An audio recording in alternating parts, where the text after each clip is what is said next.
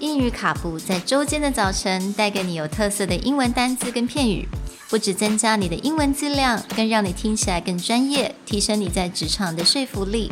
英语卡布早晨一杯知识加倍，English cappuccino, your morning cup of knowledge. Good morning, everyone, Good morning. and welcome back to English Cappuccino. Today's word is confidant. Confidant is a person with whom one shares a secret or private matter, trusting them not to repeat it to others. It is spelled C O N F I D A N T S. 那今天的单字是 confidant，confidant 它是一个名词，那它中文的意思就是很知心的朋友，那种知己或者是密友。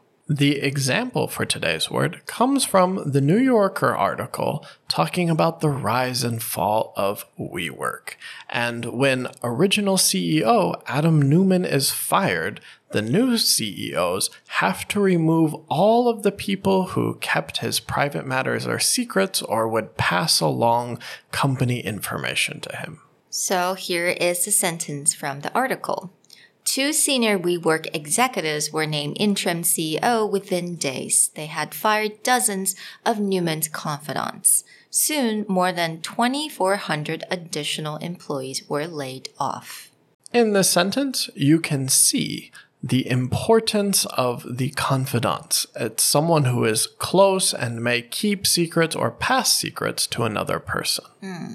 Although this article uses it in a negative context, in truth, most of us have confidants, people who we are very close to.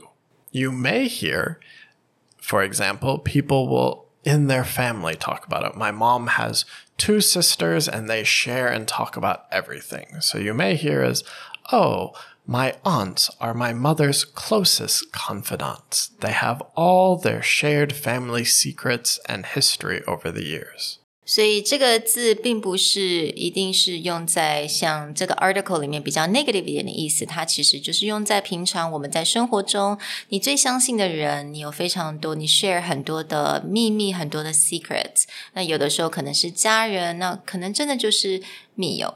那这个字因为它是一个名词，你可以用在单数的时候，那复数的时候就记得加一个 s。If you have any close friends or family or people you know who have all your secrets and share in your deep thoughts, you can call them your confidants. And Nick, you're my confidant. And you're mine, Sherry. We'll talk to you guys next time. Bye. Bye.